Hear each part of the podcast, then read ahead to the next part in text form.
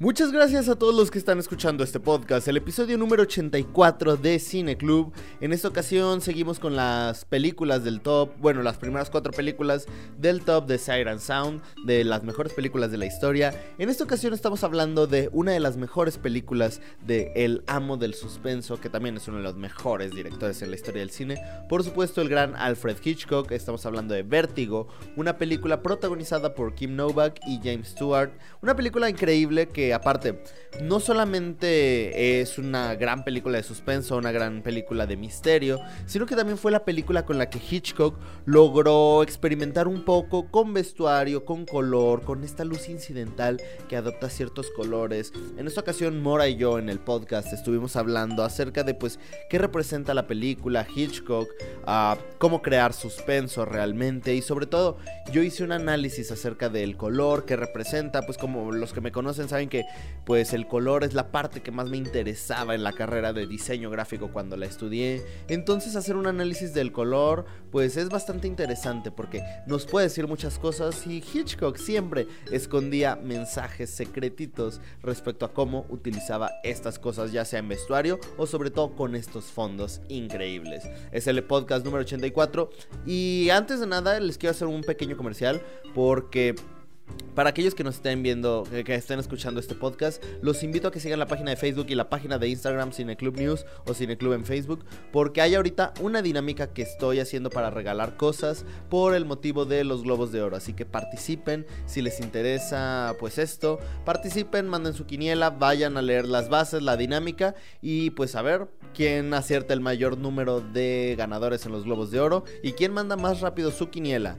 Pero bueno, en Facebook y en Instagram están las bases del concurso. Así que pues eso es todo amigos. Muchísimas gracias porque cada semana están escuchando más personas el podcast. Se nota en las reproducciones, se nota en las personas que nos siguen, se nota en los comentarios como vemos un montón de gente con la que platicamos acerca de cine, de películas, etcétera. Es maravillosa esta comunidad que vamos poco a poco formando. Pero bueno, ya los dejo con el podcast número 84, donde hablamos de Vértigo, de Hitchcock. Disfrútenlo, participen en la quiniela no olviden ir al cine. Muchísimas gracias por escucharnos y que comience el podcast. Aquí tenemos cine latinoamericano.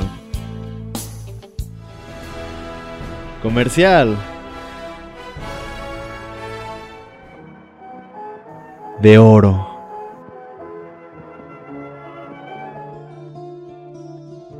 De autor. Documental.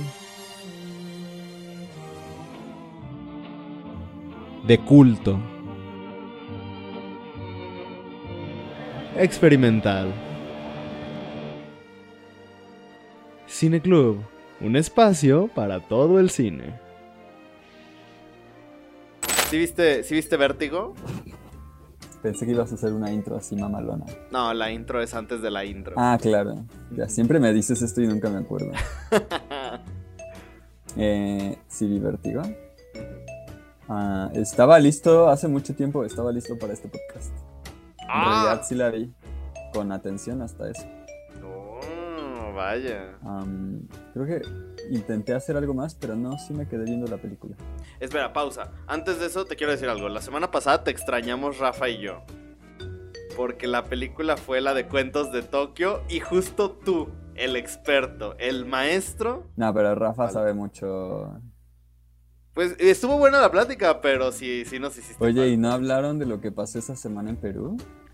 Ay, se me olvidó preguntarle, porque justo cuando llegué con mi mamá, me dijo, ¿y le preguntaste a Rafa de lo de Perú? Y fue como de, ¡no! Tu mamá debería estar en todos los podcasts. Mm, se me olvidó. Fíjate que vimos Vértigo ayer con mi mamá y le estaba gustando, aunque se la pasaba diciendo, ay, James Stewart estaba re guapo, mira sus ojos azules.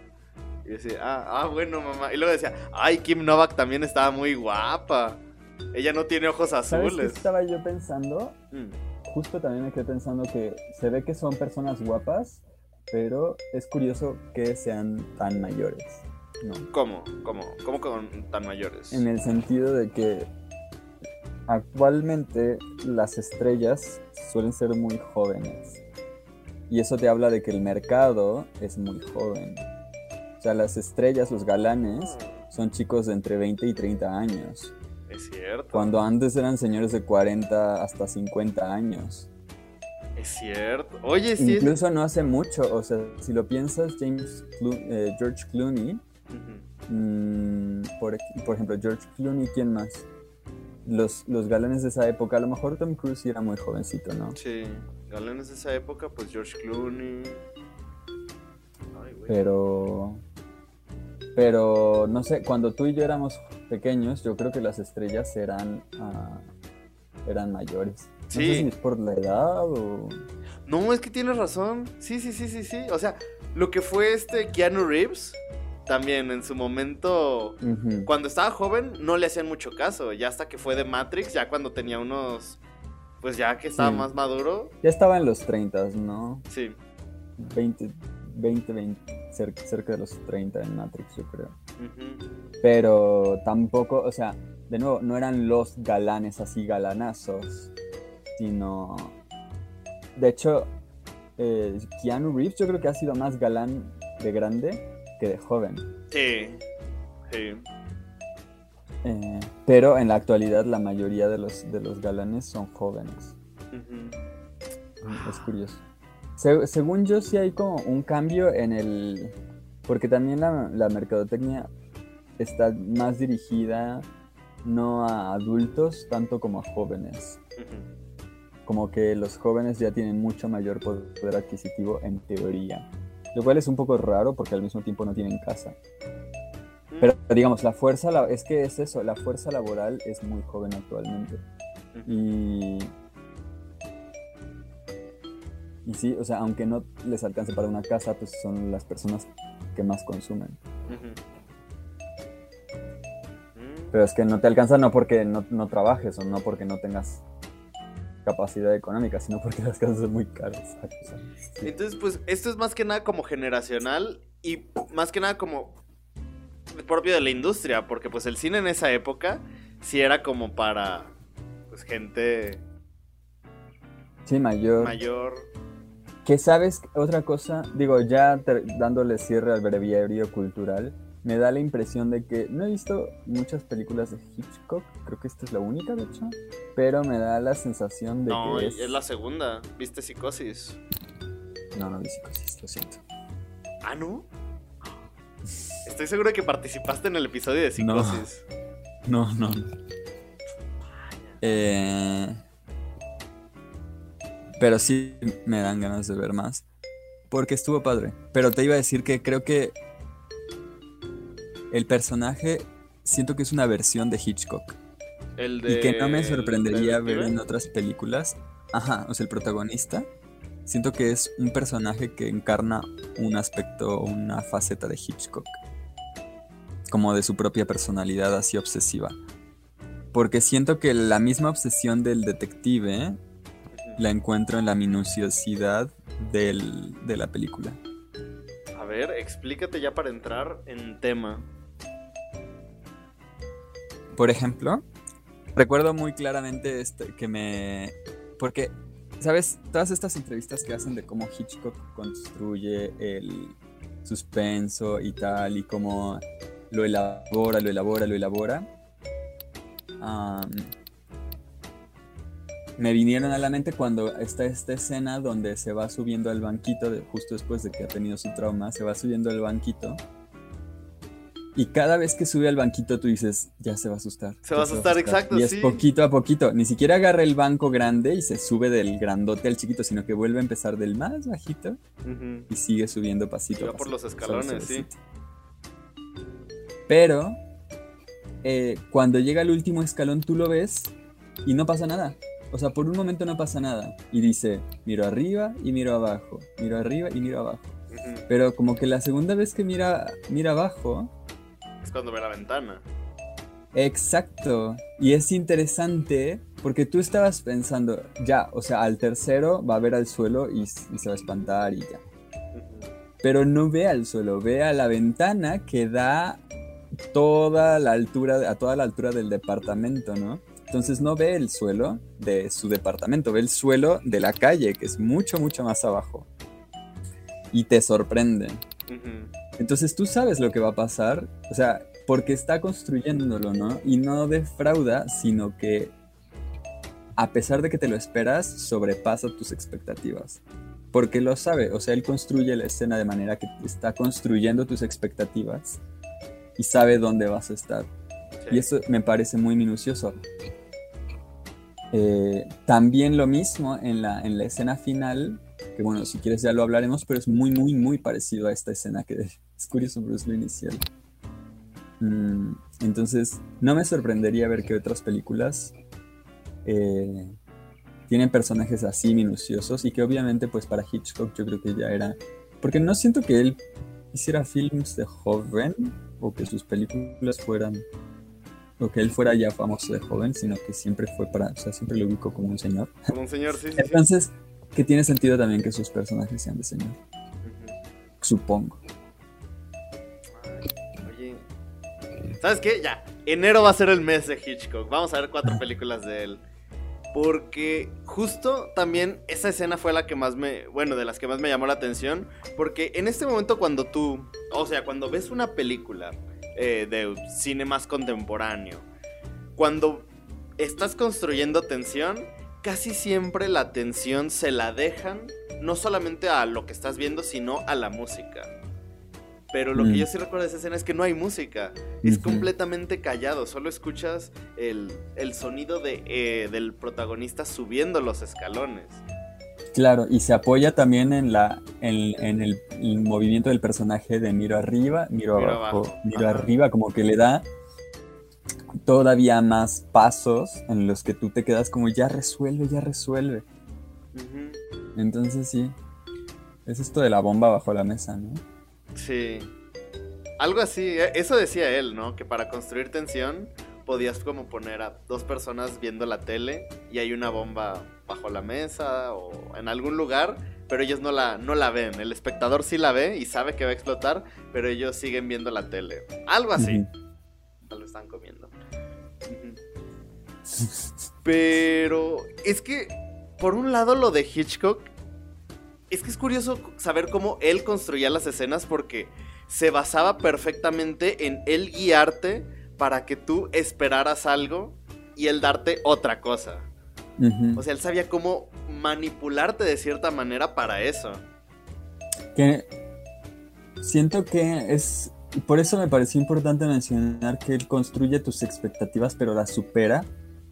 Porque actualmente siento que hay mucho de construir expectativas y luego defraudar. ¿Cómo? Y defraudar así muchas, muchas veces, o sea, como en las películas de terror, los jump scares, que son, o sea, te van, los jump scares van en las películas actuales, van tratando de, de, de sensibilizarte al jump scare. No, o sea... Como que eh, lo esperas tanto que ya no lo sientes. Ajá, que, exacto, o sea, tú te, van poniendo la escena jumpscare, jump, jumpscare, viene el jumpscare y es un niño, ¿no? Un niño absurdo. O un, pajarito que chocó con la ventana. O este, lavando platos, ¿no? Los mismos platos que ella está lavando, la espantaron cuando los... O sea, y en el momento en que es la buena, te van preparando, pero tú ya no te, o sea, tú como que le das igual, pero te sueltan el susto, el, bueno, y todavía te espanta un poquito más. Pero entonces ya se pierde, ya no, no superan las expectativas, sino que de hecho lo que hacen es bajar tus expectativas. Entonces, eso, no, eso a mí me parece decepcionante y en cambio este, es, esto que, que hace Hitchcock en esta película, más bien es lo contrario, es si yo construyo tus expectativas, se van tensando, o sea, vas volviéndote más tenso, vas subiendo tus... O sea, yo creo que las expectativas consisten en eso, ¿no? En que mientras menos, más tarda en resolverse, más intensifica lo que esperas. Creo que eso es el suspenso. A ver, repítelo. O sea, entre más tarda en resolverse, más intensidad acumulas en ti. Ok. Pero claro, es complicado que el momento en que se suelta la tensión, que tiene que ser muy explosivo, que esa explosión sea igual o mayor a tus expectativas, sobre todo cuando lleva cuando se ha tensado tanto que tus expectativas son muy altas. Pero él sabe, él es consciente de a dónde te va a llevar, o sea, hasta dónde te va a llevar y cuál es el siguiente paso que es con el que él te va a con el que lo va a reventar la atención, ¿no? Entonces sí. Justo eso que dijiste de que te guía, creo que es muy propio de él también. Porque, por ejemplo, cuando eh, el detective está siguiendo a Carlota en el museo y la ve por primera vez y de repente está viendo la pintura, me gusta cómo la cámara hace estos zooms muy exagerados para que veas, o sea, empieza con ella y luego hace el zoom al retrato para que identifiques que, uh, es el mismo peinado, es la misma, son las mismas flores, son las mismas joyas. Puede que en, estos momentos digamos, no, pues es que es muy obvio, pero pues a fin de cuentas él te iba a guiar, él te, él te guía para que tú identifiques esas cosas. ¿Sabes? A ver, adelante, adelante. Es como Calabozos y Dragones. Hitchcock es el Dungeon Master. No, sí, sí, sí. Es que hay muchos. Eh, es muy, por ejemplo, en Calabozos y Dragones es muy difícil ah, hacer una escena de misterio. Porque es muy difícil asegurarse de que los jugadores tengan, sin que tú les digas directamente, la información que necesitan para resolver el misterio. Entonces, en la película es muy evidente, o sea, es muy pertinente, muy inteligente, que te lo pone directamente. O sea, es como esto, a lo mejor hay cosas que podrías detectar eh, en una escena sin que fueran tan importantes y te van a ayudar a, entender lo que está pasando. Pero hay unas que son necesarias, ¿no? Que no te las puedes brincar. Entonces esas te las doy para que las, o sea, te las doy en la cara, que sea muy obvio porque son necesarias, ¿no? Y para que se resuelva, para que conectes las piezas, pues necesitas las piezas. Si no las tienes, no, no vas a, a, resolver el misterio. Y si no te pones tú a trabajar en eso, no se construye la tensión. Que de hecho, si lo piensas, la misma tensión esta que hablábamos de los escalones, eh, la va construyendo cuando, cuando se reencuentran, que él encuentra como a la doble, que sigue viva. Y, tú dices, qué raro, ¿no? Es una doble exacta porque te pone una... Y luego te explica ella cuando está fuera de... Cuando el protagonista está fuera de cámara, te sale el, la, el, el, recuerdo y la verdad en ese momento yo sí que, que sí dije como, mm, ¿para qué me muestran esto? ¿no? O sea, esto la explicación ya en este momento como de todo, pero ese no es el punto, porque ves cómo a partir de, que tú ya sabes esa información se va construyendo un nuevo lío, que es ahora ella y yo somos cómplices o sabemos el conflicto interno y la pregunta es que es, digamos, ese, ese conflicto interno es la bomba, ¿no? Cuándo se va a resolver y cómo se va a resolver, porque eso no se puede quedar así. Ahora sabemos que eso no se puede quedar así. Para que se resolviera ella tendría que haberle dicho, pero no. Escribió la carta y la rompió. Es que es tan, es tan listo. es que no deja nada fuera de su control. Entonces tú sabes ya lo que pasó, y sabes que a ella le causa conflicto. Y además ves como más conflicto se va desarrollando conforme él se vuelve psicótico, ¿no? De su, de su semejanza. Y ella todavía lo quiere y quiere estar con él, pero él le empieza a asustar porque está obsesionado. Entonces ella quiere resolver eso, quiere pasar de pasar página, ¿no? Y no sabe cómo hacerlo. Entonces de la audiencia se está preguntando qué va a hacer, le va a decir, la van a descubrir, eh, va a terminar loco el tipo y la va a matar, ¿qué va a pasar, no? Y todavía en los últimos instantes de la película, que bueno, es una escena muy parecida a la de los, a la de los escalones. Eh, no sé si quieras ya llegar a eso. Sí, ya, ya, ya. Adelante. O sea, Hay que hacer un resumen primero. Ok.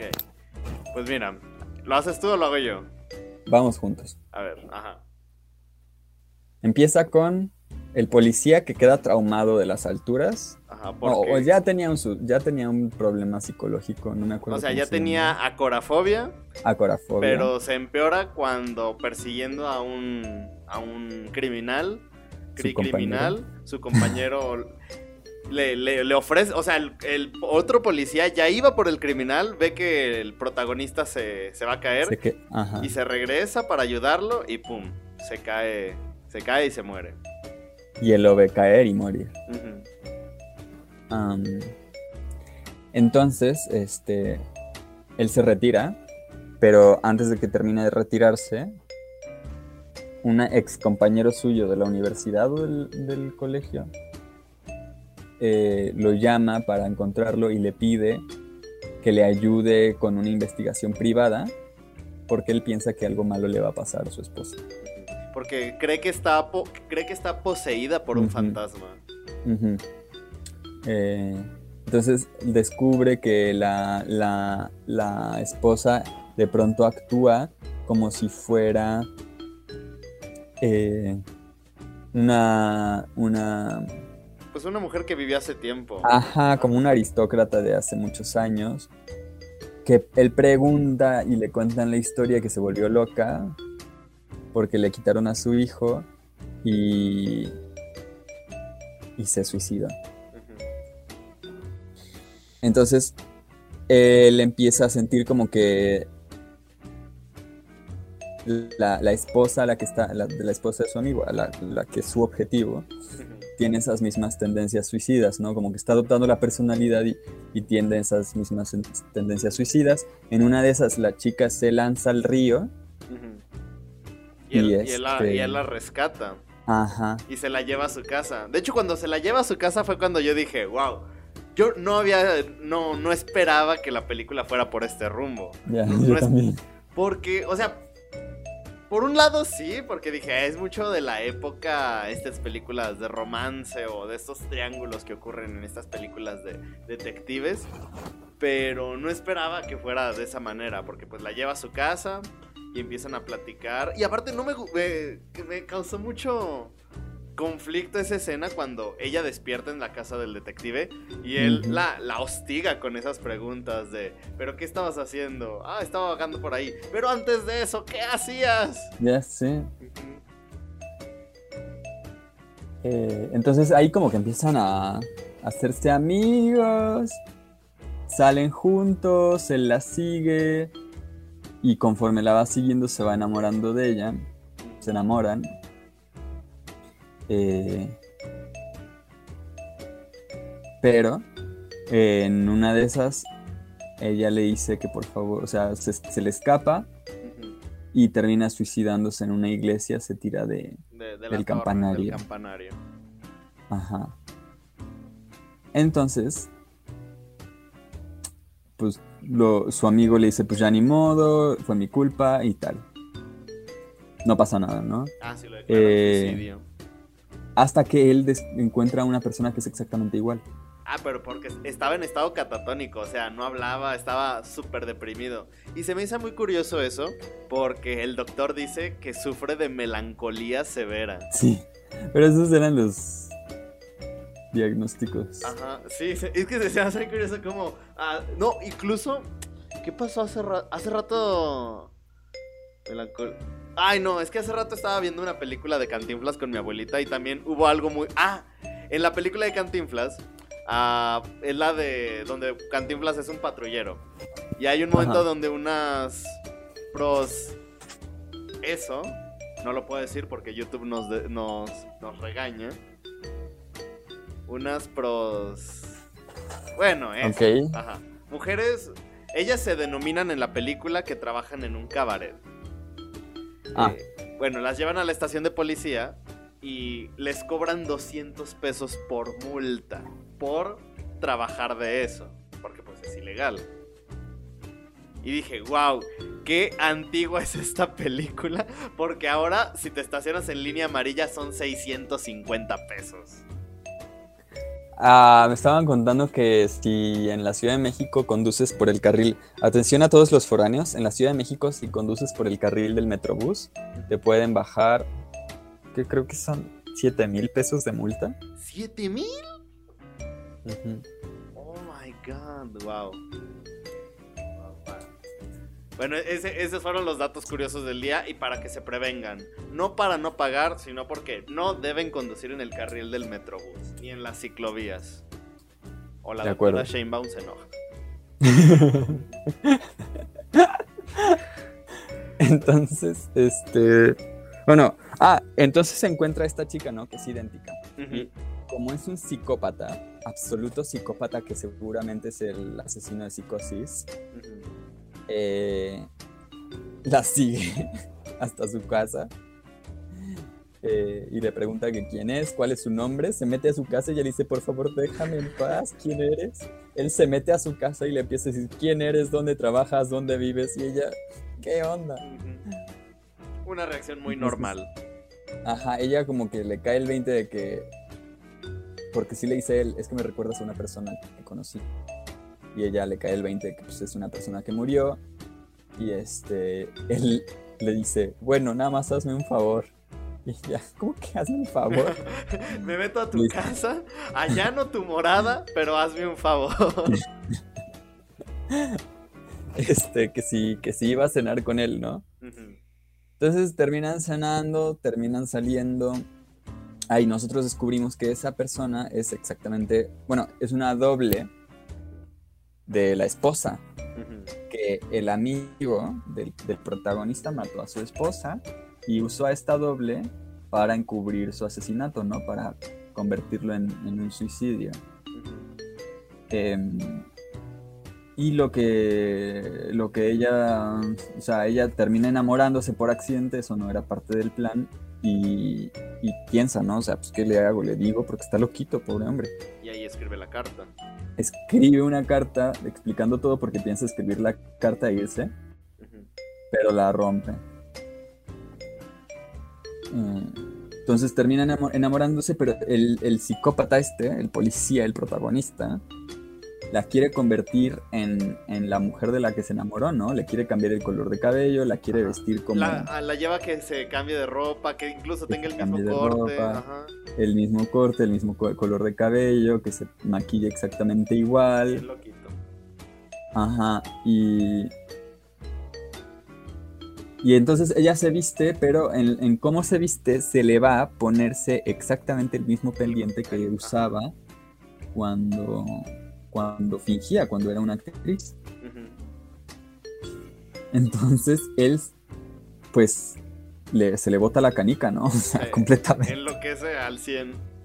Sí, entonces en vez de llevarla a cenar, que era lo que iban a hacer ya varias veces, después de que ya habían cenado varias veces, la lleva a la misma iglesia en el campo donde se suicidó, eh, en teoría, este, la esposa de su amigo.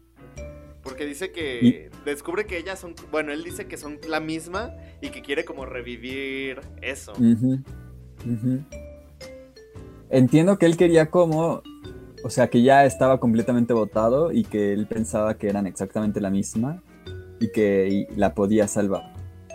Pero es que a fin de cuentas, eso es como parte de lo que es él de él buscar la solución a sus propios traumas. Así como él le dice a su amiga al inicio que él solito iba a superar eso, subiendo las escaleras y ir de poco a poco. Él en ese punto dice, ah, si revivo el trauma, tal vez todo se solucione. Entonces la sube y este, ella le explica todo lo que pasó, todo lo que hicieron. Él le dice, pues es que, ¿qué pedo contigo? Y ya está muy triste, está consternada, pero ya están hasta arriba del campanario y en, dando unos pasitos en falso cae y se muere. Ah, no, no, no, cae porque se asusta con la monja. Sí, sí. No, la monja sale después de que... No, e, ella ve como una sombra que ah, va pues subiendo y se asusta. Y era nomás una monja. Pero luego la monja sí nos asusta. Ah, sí, sí, sí o sea, que es, lo que te digo, o sea, aquí es, esta es la escena que yo estaba diciendo. O sea, tú la ves desde que llega, tú te empiezas a preguntar qué pedo, la va a matar. O sea, va a subir y la va a empujar. Luego te vas dando cuenta como que conforme se van enterando, a lo mejor le cae el 20, queda todo tranquilo, se están explicando las cosas. Pero sube la monja, ella se espanta, sabes que se va a caer, termina cayéndose, eh, suena los truenos, sale la monja, te espanta y ves la cara del tipo, ¿no? Y el cuerpo. Y se acaba la película. Aunque hay un dato curioso del final. En algunos países del mundo agregaron una escena extra al final. Una escena que la verdad ni te aporta nada, pero pues... Y ni siquiera sé por qué la agregaron. Porque Para decir que la venganza no es buena, matarle al mailente. Llega Don Ramón y lo baja del campanario. El suicidio nunca es bueno. no, en la escena está pues el detective con su amiga y ella está escuchando el radio y en el radio dicen que pues la policía está buscando al amigo por pues el asesinato de su esposa. Y luego ya llega el detective y empieza a beber té con la amiga. ¿Ya? ¿Y ya? Para que la gente aprenda que, el crimen no paga. Es basada en un libro, entonces también eso. Está basado en un libro. Entonces, eh, obviamente el libro seguramente habla de más cosas. También el libro no creo que se trate de su miedo a las alturas y la película de hecho se trata muy poquito de su miedo a las alturas. Pero es crucial, ¿no? O sea, al final la película lo que quiere es esta escena y para construir esta escena necesita todo lo demás. Entonces, muchas cosas parecen no tener sentido o no ir no construir una línea, pero al final es que todo sirve a esta escena más que a una historia. O sea, ¿por qué funciona esta escena? ¿Por qué es tan tensa esta, esta escena? Por todo lo que, lo, que, lo que hay detrás, ¿no? O sea, tú piensas que la va a matar solo porque, por la historia que hay detrás, ¿no? Y porque ves cómo él está medio loco. Tú, o sea, tú sabes qué es lo que pasó, tú sabes que a él le falta información porque te contó la chica la historia, que la historia solo se construye cuando conoces lo de antes. Y el sitio es relevante por la altura, o sea, y el, digamos más eso, ¿no? El miedo a las alturas es relevante porque va construyendo eh, la misma característica del personaje y, la, intención o la, la, más bien la tensión de que las cosas caigan de lo alto. Ese es el vértigo, ¿no? Que a final de cuentas es... De eso, por eso yo creo que entiendo, yo entiendo que por eso se, se llama vértigo. Porque te va construyendo una sensación de vértigo la película para esa última escena. No porque su miedo a las alturas sea crucial para el arte, sino para la escena. Te quiero hacer una pregunta porque mira, aquí tengo muchas anotaciones de, de diseñador gráfico y te preguntarás, ¿por qué diseñador gráfico? Bueno, ahorita te lo respondo, pero con eso que dijiste, ¿de qué entonces de qué dirías tú que habla la película? Es que no creo que hable de algo. O sea, lo que yo creo es es que es una construcción de una sola escena. Ok, porque mira, te voy a contar algo. Hay un señor que cualquier estudiante de diseño gráfico lo tiene que conocer porque todos los maestros siempre te, te hablan de él y te dicen, no, es, bueno, entre muchos diseñadores. Scott McCloud. Eh, no, no, no. No, se llama Paul Bass. Él era un diseñador, ilustrador, que diseñaba pósters de películas. Eh, con Kubrick, con Hitchcock, etcétera. Sin embargo, después de un tiempo, también se volvió consultor de las películas y Hitchcock se apoyó mucho de él para hacer que la película se viera mejor. Porque Hitchcock, o sea, lograba hacer construir las cosas, pero buscó apoyarse de Paul Bass para que estéticamente la película se viera mejor. Y Paul Bass, junto con Hitchcock, fueron los causantes de, pues, de que la película fuera, en términos de color, fuera tan llamativa. ¿Y por qué menciono esto? Porque hay dos colores que predominan. Y justamente uno tiene que ver mucho con esta chica, que es el verde. Seguro que era Paul Bass y no Saul Bass. Ay, ¿qué diría la maestra? Porque encontré un Saul Bass. Creo que la maestra Sofía ahorita me va a marcar diciéndome, maldito Alan, no aprendiste nada en la escuela. no, maestra Sofía, no, pro, ay, no, Colunga, no, maestra Gaby. Cuando, cada vez que digas Paul, te grabas diciendo Soul. Soul. Ah, eh, sí. Me, voy a doblar al rato. Ay, no, ya, ya quedé mal. Mis profes deben estar más decepcionados de mí. De lo que ya están.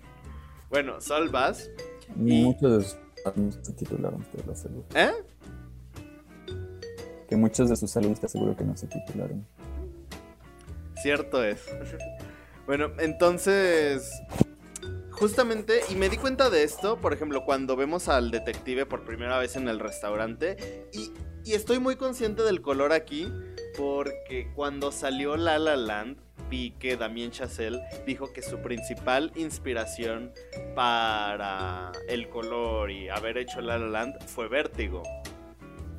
Porque, bueno, el person vemos que cuando llega a este restaurante por primera vez, el, el restaurante es completamente rojo. Y ves a todas las personas de traje, a las mujeres con vestidos blancos o con azules, pero muy desaturados. ¿Y qué hace la cámara? Hace este paneo y se enfoca principalmente en ella con este vestido verde que destaca mucho. Y entonces ella siempre está destacando con el color verde. Su auto es verde, todos estos elementos del color verde siempre destacan en ella. Entonces, aquí yo puse, escribí que el verde representa este deseo, esta necesidad sobre el rojo. Porque incluso hay una escena donde ellos van caminando en, pues, en la calle y vemos como este, no sé cómo llamarlo, este, a esta estructura con muchos pilares. Un edificio enorme y unos pilares rojos y entonces se ven a ellos y ella está vestida de verde y destaca mucho sobre el rojo de los pilares de ese edificio. Entonces, pues podemos decir, ok, Podemos relacionar el rojo con el amor y el verde con este deseo. Sin embargo, ya cuando avanzas la película, te das cuenta de que él se enamoró de pues una farsa, una mentira. Entonces quiero creer que es la forma de Hitchcock de decir, ok, el rojo es amor y el verde siempre está en el rojo. Por lo tanto, en el amor siempre hay apariencias, siempre hay algo que tú muestras para que la otra persona se enamore de ti y se fije en ti.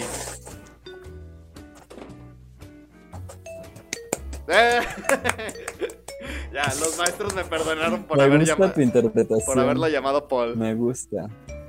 Gracias, gracias. No es, no es solo mía, no es solo mía.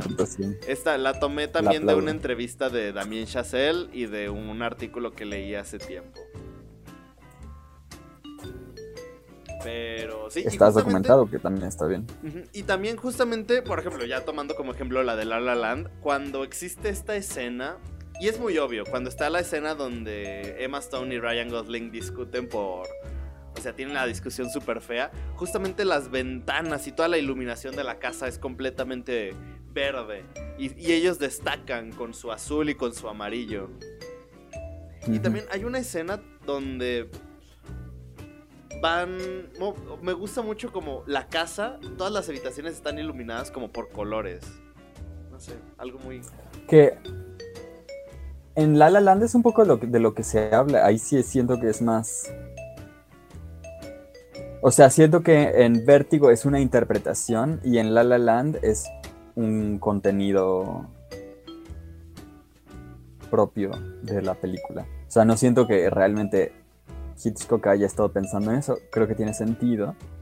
Me gusta. Y supongo que en La La Land es más intrínseco, más propio ese, esa, lectura, porque de eso se trata, ¿no? Que es una muy padre, una, una forma muy padre de. de. de hacer este referencia a otra película de la. de la. Este una forma de intertextualidad muy interesante, porque no estás refiriendo directamente a la película, sino que estás refiriendo tu interpretación de una película, que eso está muy padre. Es como Pinocho, ¿no? Que pues el cuento de Pinocho ahí está. Y muchos han contado su versión. Ah, es que no la has visto completa. No. Es que justamente... Pero creo que sí, o sea, alguien... Ah, creo que he escuchado gente decir como que es muy terrorífica y que apela a esta sensación que tú de pequeño tienes sobre Pinocho siendo una película muy terrorífica porque era para niños, pero era muy terrorífica para niños.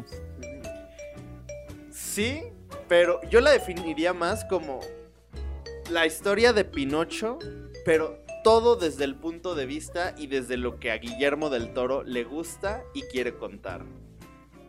Porque pues la historia de Pinocho se centra ah. mucho en, por ejemplo, pues en obedecer, en ir a la escuela, en no mentir, etc. Pero no sé si sea un spoiler o no, pero Guillermo del Toro se centra más en qué hace humano a un humano. Mm, ya. Porque pues es la necesidad de Pinocho, el querer ser un niño de verdad. Pero Guillermo del Toro lo que hace es ok, bajo la historia de Pinocho yo quiero contar el qué hace un niño de... O sea, qué, qué vuelve real a un niño de verdad. Sí. Ya, pues le mete sus elementos macabrosos, políticos... Le mete mucho, pero... tienes que verla para mañana. Vale de, hecho, a mi mamá le encantó, a mi mamá le encantó. La, vimos juntos y ella sí dijo que es su, es su favorita del año. Nice. ¿Algo más que quieras comentar? Ay, no sé, solo tenía estas anotaciones. No, está bien. No, ya, solo eso. Aunque sí te voy a... Sí, definitivamente enero será el mes de Hitchcock. Estoy pensando si hay un mes que tenga. que puedas conectar con el nombre. January, enero, febrero, marzo, abril, mayo, junio. No. Julio, agosto, septiembre, octubre, noviembre, diciembre. Solo. Marchcock. Marchcock.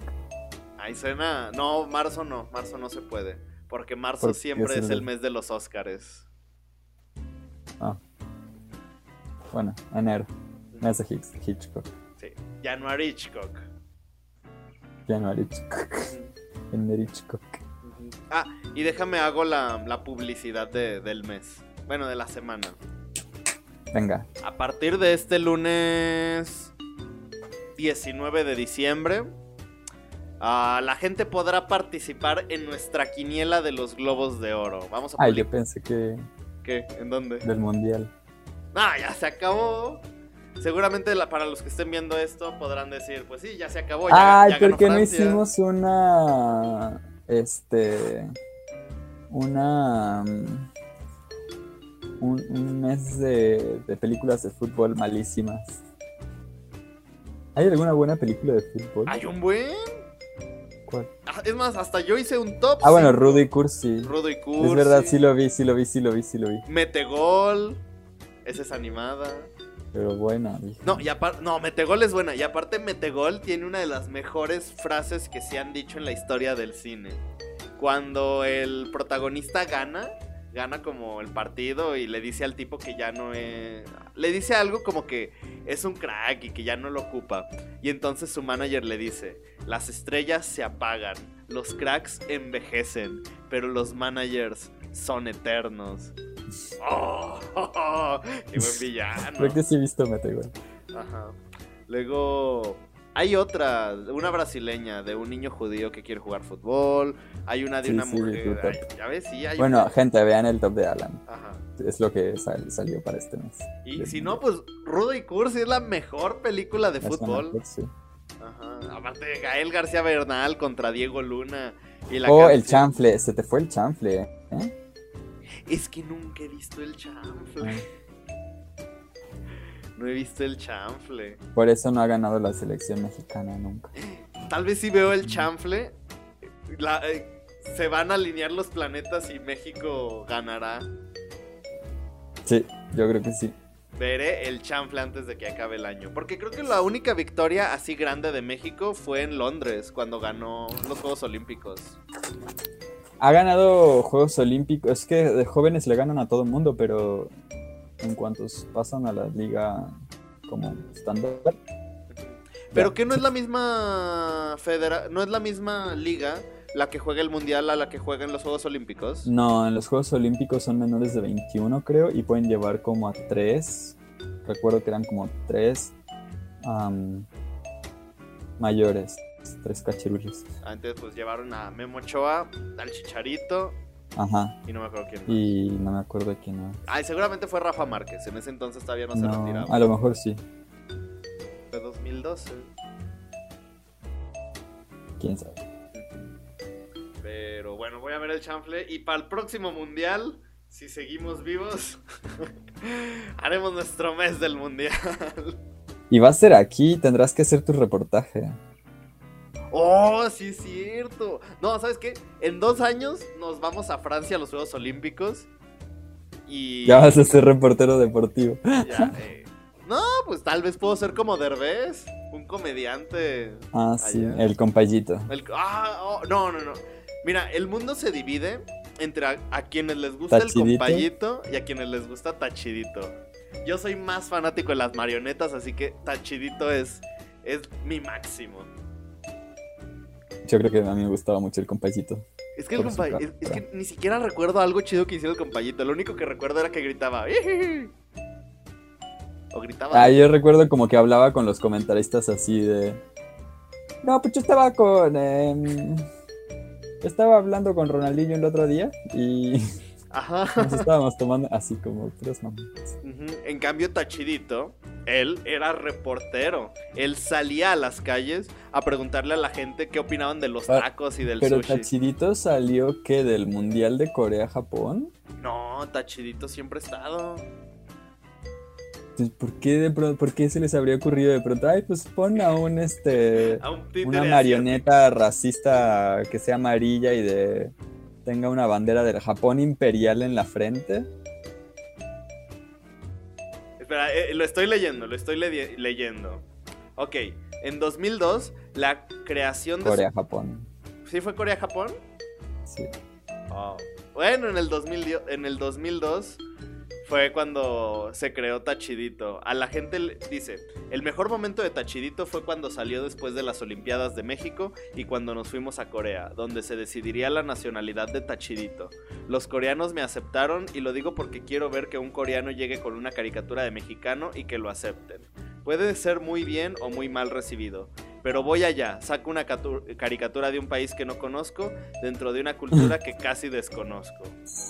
Y así José Ramón Fernández creó a Tachidito. ¿José Ramón Fernández creó a Tachidito? Sí. Qué miedo. ya, ya está viejo. El otro, el otro día vi cómo Faitelson le, le lanzó un balón y le pegó a José Ramón. José Ramón le estaba regañando y Faitelson le dice, ay, vamos, haz un cabezazo y le avienta la pelota y lo golpea. Maldito Faitelson. yo siento que, José Ramón siente que Faitelson es como su nieto, pero que lo quisiera desheredar, no, más porque es familia. Sí, totalmente. ¿Qué? Y así hablamos hoy de Vértigo y de Tachidito. No, no se pueden aburrir aquí, gente. no. Es el único lugar donde podemos mezclar a Tachidito con películas de Hitchcock. Y tiene sentido. Por lo menos tiene una línea. Ajá, sí, no es como sacar temas al azar. todo, todo surge. Que, ah, no lo tengo aquí. Bueno, ya te lo mostraré luego. Pero entonces, conclusión final de esta película. Para mí es una construcción de la escena final. Una construcción de todas, todas las, las toda la historia, todos los elementos narrativos contribuyen a construir la tensión de esa escena final. Yo creo que está muy bien. Yo creo que pues tiene que ser un 10 esta película. O sea, todo está planeado, diseñado, meticulosamente cuidado y, puesto en su lugar. Porque incluso todo el tiempo hay dos coches verdes, no sé si te das cuenta. sí, O sea, él ve salir siempre a la mujer original, a la esposa original, y lo confunden hasta, hasta que ya tiene, ya lo, enganchan con la, con la actriz. Ah, es de esas películas que se tienen que ver dos veces, ya Tú no te lo explicas porque siempre sale la, tú dices, no, pues nada más es coincidencia que eran muchos coches iguales en esa época o algo así, porque siempre sale la, la, esposa. Entonces, tú pensabas, yo pensaba como que en algún momento ella lo, iba a perder y se iba a desaparecer y iba a hacer, iba a hacer cosas raras, ¿no? De las que no se iba a enterar porque lo había perdido. Pero no siempre la encontraba y ahora te das cuenta de por qué, al final te das cuenta de por qué había siempre dos coches verdes.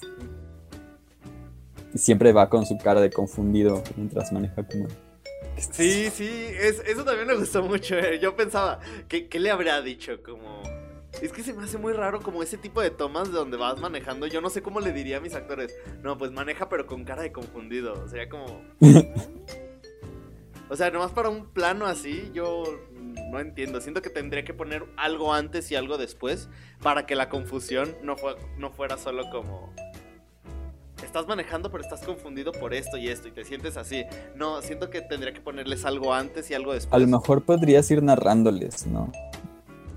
Oh, tal vez. Ajá. Y ellos tienen que reaccionar a lo que tú vas diciendo. Ay, ay. Déjalo anoto. Qué buena idea. Anótalo, Mario Hugo. Pues mira, yo puedo decir que la película es la manera en la que Hitchcock dice cómo nosotros siempre ponemos apariencias para enamorar y atraer a alguien. Bueno, no solo ponemos apariencias, yo creo que nos construimos ideas mm. sobre la persona también, ¿no? O sea, no siempre las mentiras o las falsedades son culpa de la persona no, siempre es en ambas partes. de las que nos lo construimos. Nosotros cuando queremos, eh, ah, ¿cómo se dice cuando queremos proyectamos cierta imagen. Pero también cuando vemos a alguien que nos gusta, ya inmediatamente creamos una imagen de esa persona. Sí, exacto. Así que, pues así es la vida. Sí. Ya ni modo. Y la culpa de eso la tiene Tinder, pero ahí seguimos, dando likes y teniendo matches. Y con este comentario me despido porque tengo una cita de Tinder. No, no es cierto. Hasta luego. No, hoy no. Ahorita voy a, ¿Ah? ir, con, voy a ir con mi mamá porque quiere ver la película de Iñárritu, la de Bardo. Ah, bueno, es temporada de películas mexicanas. Y pues ya. Mora, gracias y nos vemos la próxima semana para ver la segunda película del top 4 de, de la lista de las mejores películas de la historia de Sight and Sound con Ciudadano Kane. ¿Ya la has visto? No, ¿tú sí? Sí. Quiere decir que sí para no ser cinéfilo mamador, pero no, sí, sí la vi. La vi el año pasado, la vi el año pasado cuando salió la película de Mank para entenderle más. ¿Mm? Pues me la explicarás. Ah, uh, uy, sí, uy, sí. Tengo que ver Mang de nuevo, pero sí. Uf. Ok. Prepárate porque tendré muchos comentarios muy avispados. Nos vemos, amigo, muchas gracias y nos vemos mañana para festejar la Navidad. El Mundial. Y el Mundial. Ah, sí, el Mundial.